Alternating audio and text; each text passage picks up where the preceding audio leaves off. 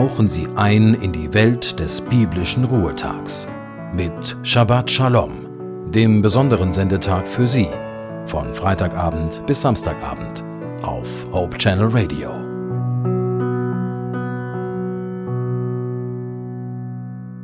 Willkommen zu dieser kurzen Besinnung zum Beginn des Ruhetags, des Sabbats. Dazu habe ich einen unter Christen sehr bekannten Bibelabschnitt herausgesucht, wo von Ruhe gesprochen wird.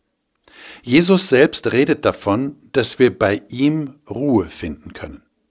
Ich lese mal den ganzen Textabschnitt im elften Kapitel des Matthäusevangeliums von Vers 25 bis Vers 30, und zwar im Wortlaut der Neues Leben Übersetzung. Danach sprach Jesus das folgende Gebet. O Vater, Herr des Himmels und der Erde, ich danke dir, dass du die Wahrheit vor denen verbirgst, die sich selbst für so klug und weise halten. Ich danke dir, dass du sie stattdessen denen enthüllst, die ein kindliches Gemüt haben. Ja, Vater, so wolltest du es. Mein Vater hat mir Vollmacht über alles gegeben. Niemand außer dem Vater kennt den Sohn wirklich. Und niemand kennt den Vater außer dem Sohn und jenen, denen der Sohn den Vater offenbaren will.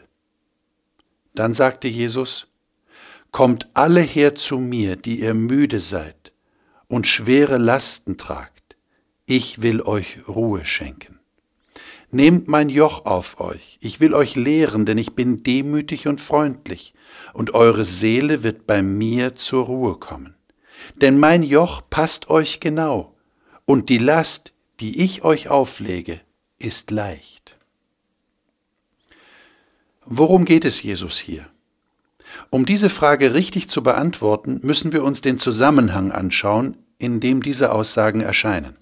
Das elfte Kapitel des Matthäusevangeliums beginnt mit der bohrenden und zweifelnden Frage von Johannes dem Täufer, die er Jesus stellen lässt. Bist du wirklich der, der da kommen soll? Oder sollen wir auf einen anderen warten? Und Jesus lässt die Jünger des Johannes, die die Frage überbracht haben, einfach miterleben, wie er Menschen heilt und Tote auferweckt. Und dann sagt Jesus, Selig ist, wer sich nicht an mir ärgert. Und dann klagt Jesus im weiteren Verlauf des Kapitels darüber, dass die Menschen diesen Johannes den Täufer nicht angenommen haben, und dann spricht er darüber, dass ganze Städte und Landstriche ihn, Jesus, den Messias, nicht angenommen haben.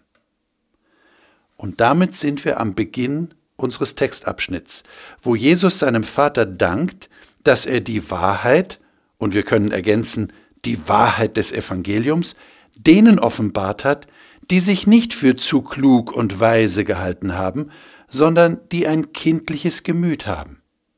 Und Jesus macht deutlich, dass nur der Sohn, also er selber, den Menschen Gott zeigen kann. Mit anderen Worten, nur in mir, in Jesus, könnt ihr Erlösung haben, könnt ihr ewig gerettet werden. Wenn wir bis dahin aufmerksam gelesen und auch verstanden haben, dann können wir jetzt auch verstehen, was Jesus mit seiner berühmten Aussage meint, und ich lese sie jetzt mal nach Luther. Kommt her zu mir alle, die ihr mühselig und beladen seid, ich will euch erquicken. Nehmt auf euch mein Joch und lernt von mir, denn ich bin sanftmütig und von Herzen demütig. So werdet ihr Ruhe finden für eure Seelen, denn mein Joch ist sanft und meine Last ist leicht. Worin besteht nun die Ruhe für die Seele? Richtig, es geht um Erlösung.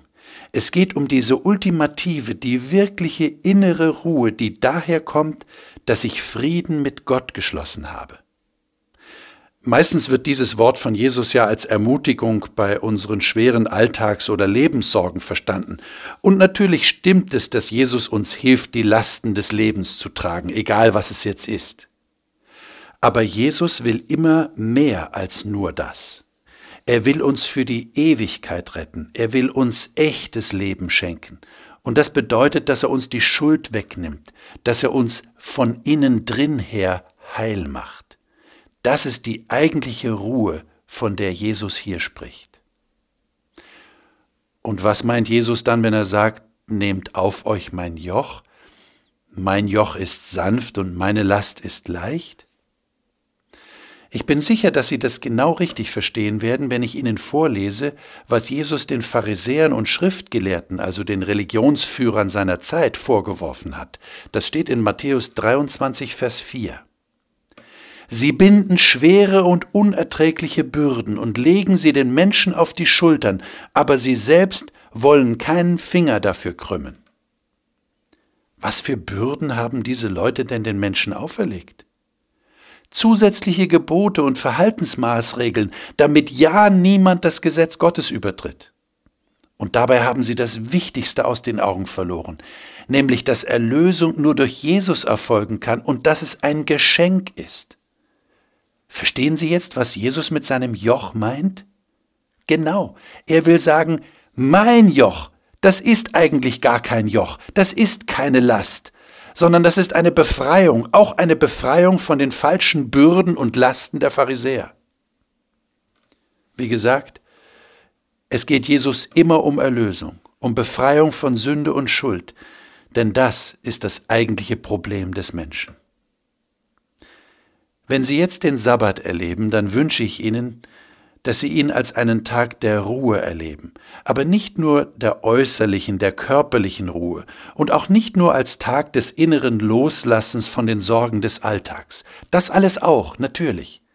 Aber noch viel mehr wünsche ich Ihnen den echten Frieden mit Gott, den es nur durch die Erlösung in Jesus gibt.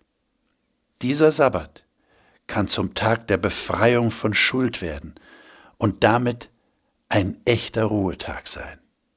In diesem Sinn, Shabbat Shalom.